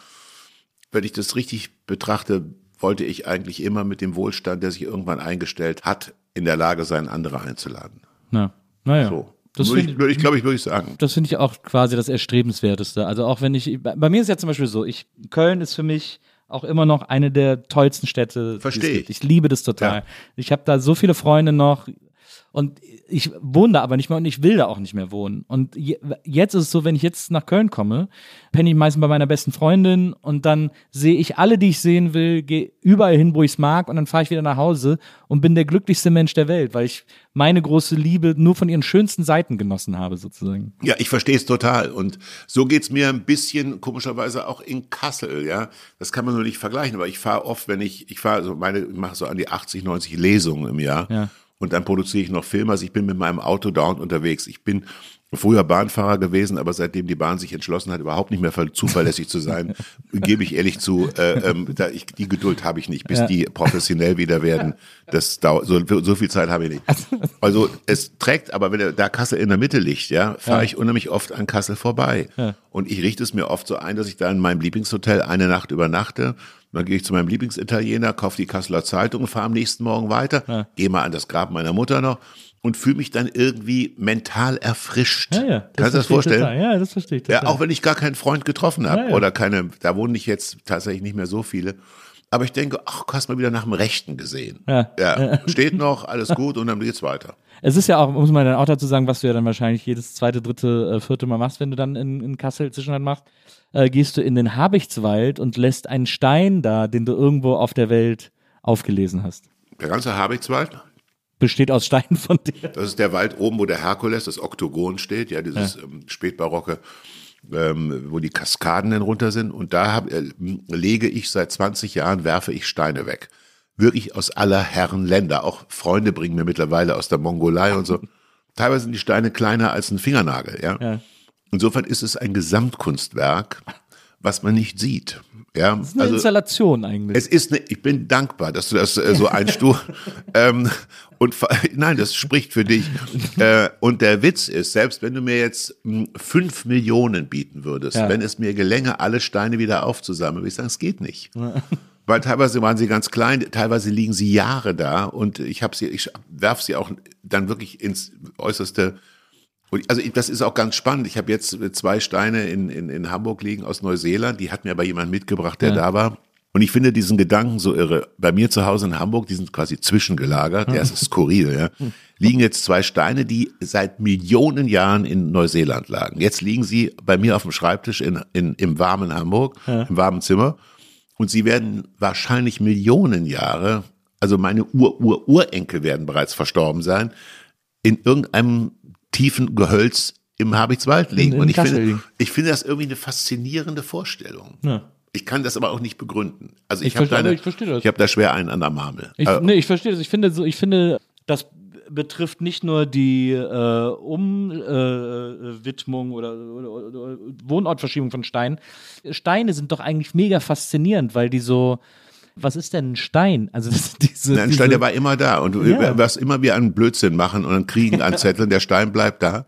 Die andere Skurrilität, über die ich aber auch schon mal an anderer Stelle gesprochen habe, ich habe seit 1984 noch nie eine deutsche Zahnpasta Ja, verwendet. das hätte ich jetzt noch als nächstes angesprochen. Ja. Ja, und zwar das kam mir, als ich, als ich ähm, nach England viel musste als junger Werber, habe ich mir immer, weil da wurde ich noch nicht so gut bezahlt, habe ich mir immer so abends ähm, Also ich in Zahnpasta auszahlen. ich habe mir, Zahn, nee, ich hab mir, ich hab mir Zahnpasta aus England mitgebracht und fand das irgendwie am Anfang ganz skurril, wenn ich dann in meiner kleinen Wohnung in Düsseldorf war, dass ich dann morgens eine englische Zahnpasta hat. Ja. Und aus, daraus hat sich eine Marotte entwickelt, ja.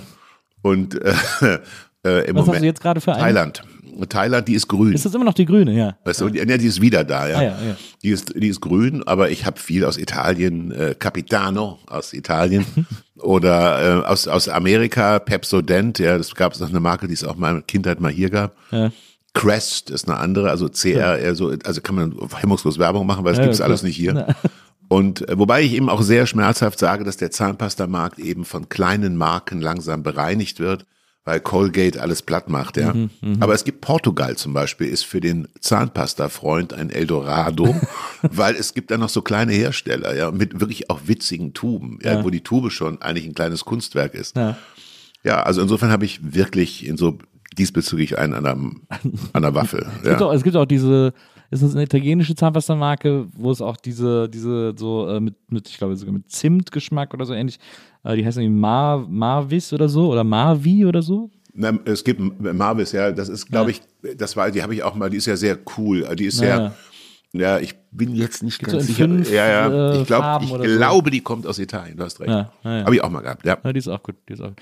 Aber ja, das ist natürlich, eigentlich ist es ganz schlau, weil es immer ein guter Grund ist, wenn du zu Hause merkst, dass die Zahnpasta zur Neige geht. Oh, ich muss mal wieder, äh, ich muss mal wieder Objück. Ja, aber die wird nicht so lange gehen, weil ich habe im Moment, ich habe so einen Korb im Badezimmer und da stecken die so drin, wie, wie, wie Blumenstiele in der, in der Vase, ja. Ja. Und äh, im Moment sind da an die 30 Zahn. Also finde schon welche abgelaufen Pasti. oder so. Musst du mal. Pasti. Pastä. Pastä. Muss mal ausmisten, damit, sie Ja. damit du wieder einen Grund Ja, ich, ich putze auch viele Zähne, ich putze mittags auch. Also ich bin immer, ja. äh, das finde ich schön, dass man sich solche Sachen ähm, erhält. Ich finde das interessant, dass bei dir quasi diese Motivation immer war, von Kassel aus die Welt zu erobern und zu sagen, ich will diese, dieses kleinstädtische nicht, das ist eine okaye Basis. Ich finde auch übrigens, dass das, also Wesseling ist ja noch kleiner als Kassel und ich bin froh, äh, ich mache drei Kreuze da nicht mehr zu leben, aber ich sage immer, da aufzuwachsen war total Das geil. ich. Auf dem Feld draußen zu spielen, diesen dieser ganze Quatsch und auch, dass meine Eltern mich so früh wie möglich alleine mit dem Fahrrad rumfahren lassen konnten. War bei mir auch so. Das ist halt total geil, wenn das, wenn Ja, das so klein ich muss ist. auch sagen, also ich, ich, ich kenne mittlerweile Leute ganz gut, die aus anderen Städten kommen und beruflich in Kassel sind, an der Uni beispielsweise oder bei VW oder das kann ich gut verstehen. Also in der Stadt kann man auch gut leben. Mittlerweile gibt es auch ein paar ganz gute Restaurants, was lange nicht der Fall war. Ja. Aber ich kann nicht verstehen, und das ist mir immer schleierhaft, ja. Nicht, ich, also ich kann nicht verstehen, nicht im Sinne einer Kritik, sondern im Sinne eines mangelnden Vorstellungsvermögens, dass jemand ein Leben lang im selben Ort bleibt. Ja, das check ich auch wenn es. Berlin Ja, ist. Ich verstehe ich kann nicht. es nicht verstehen, weil ich denke, Mann, die Welt ist so groß. Ja. Was machst du hier die ganze Zeit? Also, äh, Ich, also ich kann das auch nicht, ich kann das Gefühl nicht nachvollziehen, aber ich habe mittlerweile gelernt zu akzeptieren, dass Ich das für Menschen okay ist. Dass es Menschen bleibt das, einem ja auch nichts wollen. anderes übrig. Naja. Ja. Aber ich ver- verstehen tue ich es auch nicht. Also intellektuell begreifen kann ich es nicht. Nee, weil es ist ein Mangel an äh, ein Mangel an Abenteuer. Also ich bin, glaube ich, abenteuerlustig. Ja. Das also ganz im eigentlichen Sinne des Wortes. Ja, ich will, ich gucke gerne so um die nächste Ecke und guck mal, was da los ist und so. Hoffst du eines Tages noch auf eine Kasseler Ehrenbürger? Ich habe so eine, Äh, ich habe so, ich habe so eine niedrige Kasseler Ehrenbürgerwürde äh, äh, mal bekommen äh, von dem damaligen äh, Oberbürgermeister Georg Lewandowski, weil ich habe ähm, ja da auch einen Ottfried Fischer Film gedreht. Ich habe einen Film mit Hannelore Elsner, habe die Premiere in Kassel gemacht, bevor es zur Berlinale ging und so. Ich habe in Kassel wirklich viel gemacht. Kassel hat, das sage ich offen, im Moment einen Oberbürgermeister, den ich ungeeignet fürs Amt halte. Ja. Herr Geselle, und da er weiß, dass ich ihn ungeeignet fürs Amt halte, äh, nix. ist die Wahrscheinlichkeit, dass er über seinen Schatten springt, relativ gering. Und, aber es ist ja demnächst Wahl. Ich hoffe, ich hoffe, da kommt ein anderer Kandidat. Ich spekuliere auch eines Tages noch auf die Wesselinger Ehrenbürger äh. Toi, toi, toi. Vielen Dank. Ich, oh, darf man ja nicht sagen, aber ich, äh, ich, äh, Genau. hoffen, wir, hoffen wir das Beste. Jetzt etwas, was ich noch unbedingt von dir wissen will. Auch einer der Gründe, warum ich dich eingeladen habe, weil ich das, also äh, NDR Talkshow, die du ja, die du ja mit äh, moderierst. Du, du wehrst dich immer ein bisschen gegen den Begriff moderieren, aber es ist, du moderierst sie ja mit. Mir ist aber ein Gastgeber lieber. Das Genau. Aber, aber, es, aber da gibt es kein gutes Verb für, die du ja mit Gast gibst. Nein. Also, was ist die Frage, lieber Freund? Die Frage ist folgende. Wie gesagt, irrsinnig viele Interviews über die Zeit. Du machst die schon äh, Mhm. äh, viele Jahre. Und es sind ja immer so ungefähr, also ihr moderiert immer zu zweit. Ja. Es sind ja immer fünf Gäste oder viel? sieben bis acht. sieben bis acht Gäste Ja. in einer Sendung. Die Sendung geht zweieinhalb Stunden, Zwei Stunden. zwei Stunden. Genau. Das heißt, pro Gast hast du ungefähr Zwölf bis 14 Minuten. ja. Also ich meine, ich habe auch deinen Podcast gehört, äh, wo du äh, Frauengeschichten, wo du mit äh, Frauen, die nicht immer zwangsläufig berühmt sein müssen, sondern die eben einfach irgendwie äh, Hm. was Besonderes äh, machen oder gemacht haben, sehr ausführliche Gespräche Ja. führst, so wie ich das hier im Podcast irgendwie auch mal mache. Das ist ja toll, wenn man so in die Tiefe gehen kann, so ein Interview in Ruhe führen kann und irgendwie alles, alles erfahren kann, was man will. In der NDR Talkshow hast du diese Zeit nicht, hast du diesen Luxus nicht. Wie schafft man das, on point zu bleiben, wenn man weiß, ich habe, ich führe jetzt hier ein Gespräch, aber ich habe nur 14 Minuten und wenn der Gegenüber dann vielleicht plötzlich so ausholt und so lange Sätze anfängt zu formulieren, du und dir die Zeit davon rennt. Kurze Frage. Also ich, ich das erste ist, was ich immer mache, ich stelle ganz kurze Fragen. Ja. Äh, am Anfang gerade, äh, um den erstmal aufzuknüpfen, ja. Dann gibt es einfach diesen zweite Trick ist, bei einem Schauspieler beispielsweise oder bei einem Sänger, wir haben ja immer so einen kleinen Film, der ihn vorstellt, das Övre, ja, dass ich am Anfang eine kurze Frage, die kann sein, wie, wie geht's Ihnen heute, ja? Ja. Befinden Sie sich gerade in einer Lebensphase, die Ihnen Spaß macht? Ja. So, und dann sagt er ja oder nein und dann sagt er, wir wollen jetzt mal alle Lebensphasen, sage ich, wir wollen uns mal alle Lebensphasen angucken, wir haben einen kleinen Film vorbereitet, so. Und dann ist die, die nächste Frage häufig, weil Sie das eben gesehen haben, was ist Ihnen durch den Kopf gegangen, ja? Wenn jemand meandert, ja, was natürlich ab und zu passiert und nicht zum, zum, zum Punkt kommt, dann sage ich dann auch sehr humorvoll, also ich hatte eigentlich noch ein paar Fragen vorbereitet, wenn Sie auf die keinen Wert legen, äh, so, oh ja, Entschuldigung, Entschuldigung, Entschuldigung. Es ist schwer, darüber hinaus jetzt ein Patentrezept zu haben, aber es gibt natürlich die eine präzise Frage, die immer genau passt. Ja. ja und ich überlege mir, die erste Frage immer besonders lang. Ja. Also besonders sorgfältig, sagen Mhm. wir mal. Wie könnte die sein? Wie könnte, also da wir ja gerade Boy Gobert vor uns haben, der sowohl ein Unterhaltungsfuzzi war aus der Sicht seiner Leute, als auch ein renommierter Intendant später, als auch dann Charakterdarsteller bei Fassbinder, dem würde ich vielleicht als erste Frage, würde er noch leben, was er leider nicht mehr tut, sagen, was macht es mit Ihnen, wenn ich jetzt sage Unterhaltungsfuzzi? Ja. Ja, sagt er, kann er sagen, es ist, ja, ist lange her oder, oder zornig oder Dieter Hallervorden ist auch ein Mann, der heute ein, ein toller Schauspieler ist, in Wahrheit immer ein toller Schauspieler war, Ja. aber der unter Palim Palim wahnsinnig lange gelitten hat. Und das war damals, in der damaligen Zeit war das ein, da kamst du nicht mehr raus. Da kamst du nicht mehr raus. Ja. Ja. Das hat sich mittlerweile, Gott sei Dank, verändert. Weil ich finde das wahnsinnig faszinierend, das zu können. Weil das, die Situation ist ja immer live, also es wird ja auch nicht geschnitten oder so. Das heißt, du kannst dich jetzt Ja. nicht dadurch retten, dass jemand anderes es ausbaden muss, wenn du zu lange getalkt hast, sondern du musst wirklich on point äh, talk. Es ist ja auch oftmals die mit die schönsten Momente, gerade bei der äh, NDR-Talkshow, ist ja auch, wenn dann die Gäste untereinander auch an, also wenn dann die Also ich gebe dir mal ein Beispiel. Ich werde demnächst nach Saarbrücken fliegen und werde eine Frauengeschichte aufnehmen mit Nicole. Ein bisschen Frieden, Ja. ja. Ich war wirklich beeindruckt, die war vor kurzem bei uns in der NDR Talkshow, da hatten wir nicht viel Zeit und die hat eine Krebskrankheit überwunden und hat das ganz wunderbar erzählt und aber- ist aber auch eine wirklich kämpferische Person. Ich überlege schon die ganze Zeit, was wird die erste Frage sein, wenn wir im saarländischen Rundfunk sitzen, im Studio. Vermutlich wird die Frage sein, wie, weil sie ist sehr heimatverbunden, ja, Ja. sehr saarländisch. Wie riecht für dich Heimat? Was ist der Geruch? Na, verstehe. Äh, Es ist mein großer Wunsch, aber dem ähm, wird wahrscheinlich niemand Rechnung tragen. Ich würde gerne mal einen Podcast machen, der sich um Düfte dreht, weil ich bin ja ein Duftsammler, ja, ein, Nisch, Ja. ein Nischenduftsammler. Ja. Also ich habe an die 40 äh, de Toilettes zu Hause, alle- aber nur kleine Marken, ja.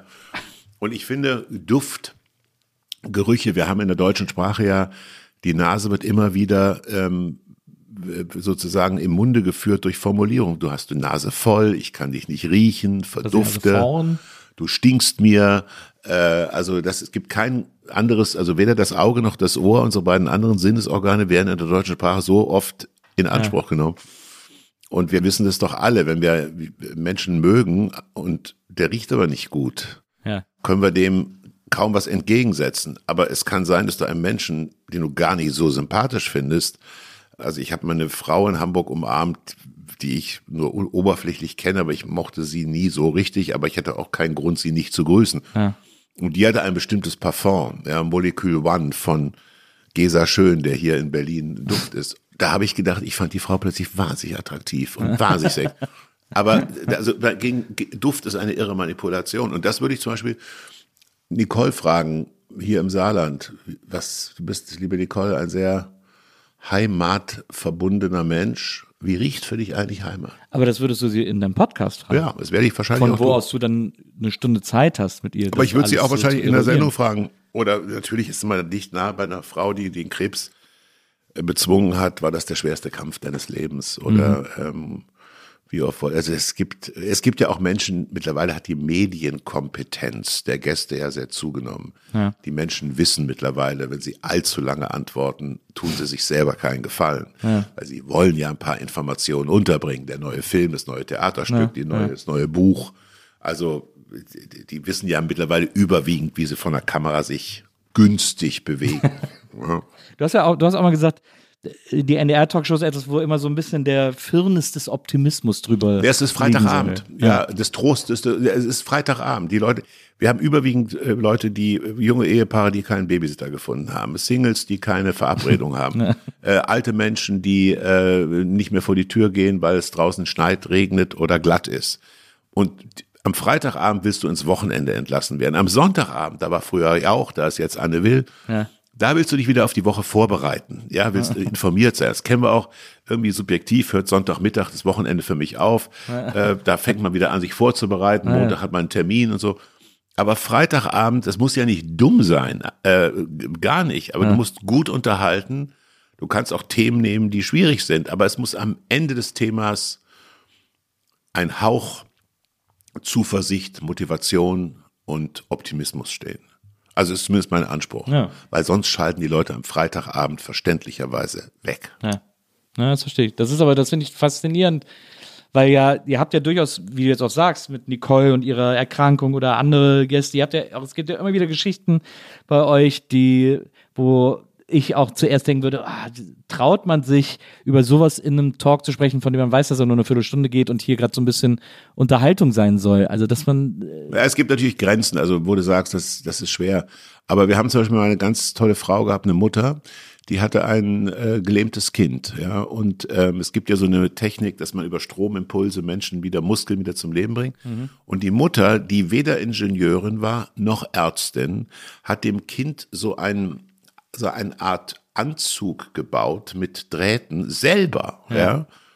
Und das Kind begann mit diesem, den man im Handel nicht kriegen kann. Für alles Geld der Welt gibt es sowas nicht, ja. Und die Mutter hat es geschafft, dass dieses Kind wieder anfing zu laufen und heute wieder nahezu genesen ist. Ja, ich habe das die letzten Ja, zwei ja. Jahre nicht verfolgt, aber damals war so. Und das lieben Menschen, ja, wenn jemand einen Schicksalsschlag hat, aber doch etwas unternimmt. Mhm. Und das musst du zeigen. Ja, oder dass Nicole wieder unterwegs ist. Ja, äh, die hat dann mit dem wunderbaren Entertainer Robert Kreis bei uns, der Holländer ist, zu sagen, haben sie dann ein bisschen Frieden auf Holländisch gesungen, ja, was nett war. Und was ganz wichtig ist für eine Freitagabend-Talkshow, es muss Menschen aus verschiedenen Bereichen, also der von mir aus Schlagersänger, neben dem Astrophysiker, neben der Erotiktänzerin, neben der dem Sachbuchautor über Astronomie. Und wenn du die zusammen, weil das, wir alle haben homogene Freundeskreise. Ja, wir haben nahezu ähnliche Freundeskreise, ähnlich unserer eigenen Person. Das finden wir zwar toll, aber eigentlich würden wir auch gerne mal andere Leute beim Bier treffen, was schwer ist. Und dieses leistet in der Talkshow. Ja, das stimmt. Das, äh, Wenn sie gut ist. Also wenn, wenn, wir, wenn wir gut das machen, Ja. dann leisten wir das. ja, ja, absolut. Eine Sache noch, bevor wir für heute auseinandergehen müssen. Ja. Du bist, glaube ich, der größte, der einzige wahrscheinlich nicht, aber wenigstens der größte Rod Stewart-Fan in Deutschland, glaube ich. Ja, also ich bin da, der, der, hat- der hat den Soundtrack meines Lebens begleitet, seitdem ich, weiß ich, 15, 16 bin. Du bist aber wirklich, äh, es hat, schon einen Hauch von, du bist schon so bin- besessen von, von Nee, besessen mich überhaupt nicht. Na, ich würde ihn zum Beispiel, wenn ich die Gelegenheit hätte, ihn zu treffen, würde ich, ich habe ihn einmal zufällig getroffen, aber ich würde jetzt ihn nicht treffen wollen, weil ich finde, ich kenne ja ihn durch sein Werk. Ich bin jetzt kein Fan, ja. Aber der hat angefangen, das was man vergisst, der hat ja angefangen als, der war ja sozusagen ein Vorläufer der Punkbewegung, ja. Also Sid Vicious von den Sex Pistols hat ja Anleihen genommen bei den Faces, Ja. weil das war eine rüde Sauftruppe, die den Fernseher aus dem Hotelzimmer schmiss, bis hier in Berlin auch. Das war ja, da war ja eine Menge los. Und heute ist er ja sozusagen der, die Wiedergeburt von Frank Sinatra sozusagen mit, so, mit American Songbook. Nein, ich fand die Stimme immer toll und, und, äh, und fand den Typen irgendwie gut. Aber ich bin vielleicht heute mehr so, also über die Jahre vielleicht sogar mehr Rolling Stones Fan geworden. Naja. Das, das, äh, weil ich, fand, äh, ich finde Rod Stewart, der hat ja auch immer so ganz, man hat, er hat immer so ein bisschen den Schalk im Nacken, ist halt auch ein richtiger Engländer, so ein bisschen so ein. Assi. Working so, class. Naja. Und der, und das, ich, vor einem Jahr oder vor zwei Jahren oder so, äh, war das größte Interview, das er in England von ihm veröffentlicht wurde, das er gegeben hat, war für ein äh, Modelleisenbahnmagazin, Ja. wo er seine Modelleisenbahn gezeigt hat, weil der so, Celtic Glasgow ist ja irgendwie sein anderer, der hat auch ein großes Interview dem Vereins, der Vereinszeitung von Celtic Glasgow gegeben, wo dann die ganzen renommierten Zeitungen abschreiben mussten, ja. äh, aber das ist so ein, ja, der, ich mochte auch immer, der hatte immer relativ viel Humor in die Musik gebracht, ja. Das fand ich gut und ich habe, aber ich bin jetzt kein addicted Fan, ja. Also ich, er hat, er hat musikalisch mein Leben begleitet. ja, also in, in, Frauengeschichten widmest du jedem deiner Gast immer kommt einen ein, ein Rod Stewart Song, stimmt. Und ähm, aber ich aber ich bin in den letzten Jahren, ich habe ein paar Mal die Stones noch auf der Bühne gesehen, solange Charlie Watts noch gelebt hat. Im Übrigen vielleicht für deine Hörerinnen und Hörer, es gibt ein ganz tolles Buch über das Leben von Charlie Watts, dem verstorbenen Drama. Mhm. Finde ich lesenswert. Bei Ulstein habe ich das äh, hier in, in der deutschen Sprache. Ja, es gibt ein paar Songs, die ich richtig gut finde von ihm. Downtown Train zum Beispiel. Die Faces-Sachen sind doch alle total Ja. geil. Ja, aber die waren ja eigentlich nicht so erfolgreich. Da gab es diesen einen Hit Stay With Me und dann, die haben, die gab es ja war mal von 71 bis 75. Das war ja eine kurze Geschichte, aber die haben ja auch mehr sich für die Damenwelt und für Alkohol interessiert und dann noch ein bisschen die Gitarre gehalten. Also War der Grund, warum man Rockmusik macht. das ist der Grund, ja, man, man will Geld, endlich mal Geld haben und die Damen freuen sich auch, wenn man um die Ecke biegt und, äh, und aber auch da ist die Leistungswelt ja heute größer. Ich meine, Und man kann vielleicht auch noch äh, einem großen äh, Rod Stewart-Mythos an dieser Stelle äh, äh, aufräumen. Äh, Sailing ist eine Coverversion. von Gavin Sutherland Ja. äh, und die haben mal einen großen Hit, Sutherland Brothers in Quiver hatten mal einen großen Hit, der hieß Arms of Mary. Und der Typ, der Arms of Mary geschrieben hat, ist derselbe, der Sailing geschrieben hat und es klingt von denen katastrophal. Aber Rod Stewart hat einige Mega-Hits, die Cover, also I Don't Wanna Talk About It zum Beispiel, ja, ist von äh, dem Gitarristen, ich komme nicht auf seinen Namen, von dem Gitarristen, der mit Neil Young arbeitet. Ah ja. Ähm, ich komme nicht auf den Namen der Begleitband jetzt. Also der hat immer ganz geschickt. Downtown Train ist von Tom Waits. Der hat immer ganz, hat auch viel Eigenes gemacht, aber, aber hat ganz geschickt gecovert. Also mit viel Stilsicherheit gecovert. Ja, Ja, ja. das stimmt. Allem, Wal- Waltzing Matilda zum Beispiel ist, äh, ist auch von Tom Waits. Ne? wenn man äh, das Original von Sailing hört, Grauenhaft. wundert man sich, was man Ja, aus ja. diesem Song, also dass jemand das in diesem Song auch gehört hat allein. Hör dir mal das Original von Downtown Train an. Da kommst du auch nicht drauf. Also das ist, äh, äh, nee, der hat dann auch gute Produzenten gehabt. Ja, das ist ja, das kannst du als Sänger teilweise alleine ja gar nicht leisten, aber auch so einen guten Produzenten, der sagt, pass mal auf, ich habe hier Ja, was der hat da ein gehört. gutes Näschen, aber Ja, auch ja. für die richtigen Produzenten Absolut. und so. Äh, schon, schon irgendwie ein guter Typ. Lieber Hubertus, Lieber ich, Nils. ich habe mir so viele andere Sachen noch aufgeschrieben, Ja. über die wir äh, unbedingt nochmal äh, reden müssen. Ich komme nochmal vorbei. bei Gelegenheit. Ähm, äh, sehr, sehr gerne. Da würde ich mich wahnsinnig drüber freuen. Ich mir auch. Für heute vielen, vielen Dank, dass du heute da gewesen bist. Danke, dass du mich eingeladen hast. Ich fand's toll. Also ich habe das Gefühl, dass hier jetzt auch wieder viele äh, neue Aphorismen entstanden sind. Absolut. Die äh, Menschen Wir nach uns Diese Sendung hat die deutsche Sprache bereichert. ja, nach vorne gebracht. Nach vorne gebracht. Ja. Absolut. Wir sollten, solltest einen Preis, eigentlich so einen Dudenpreis. So. Ja. Äh, Finde ich auch. Nils also mindestens. g- sagen, einmal im Jahr der, verleihst du den Dudenpreis. Ja, an Kon- mich selbst. Konrad Duden, immer an dich, immer an dich. Und ich bin die Jury und du musst immer einen ausgeben. Ja, so. Ja. 1A, das machen wir. Genau. Äh, In, in, in Kassel in der Kneipe. Äh, Humboldt 1, wo ich früher Mathematik genau. Wo noch Fast. der Angstschweiß von früher in den Gardinen hängt. an der Tapete hängt. Ja. Sehr gut. Das machen wir. Vielen Dank. Vielen Dank an Charlotte, die war heute unsere Producerin. Und an euch, vielen Dank fürs Zuhören. Das war es diesmal mit der Nils Burgberg Erfahrung. Bis zum nächsten Mal. Macht's gut. Tschüss.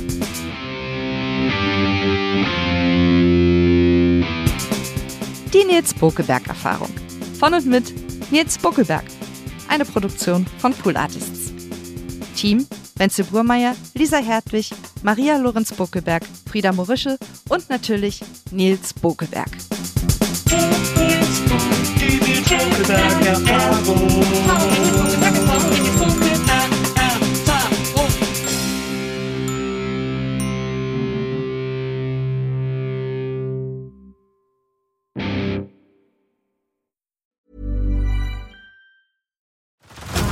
Head over to Hulu this March, where our new shows and movies will keep you streaming all month long. Catch the acclaimed movie All of Us Strangers, starring Paul Mescal and Andrew Scott.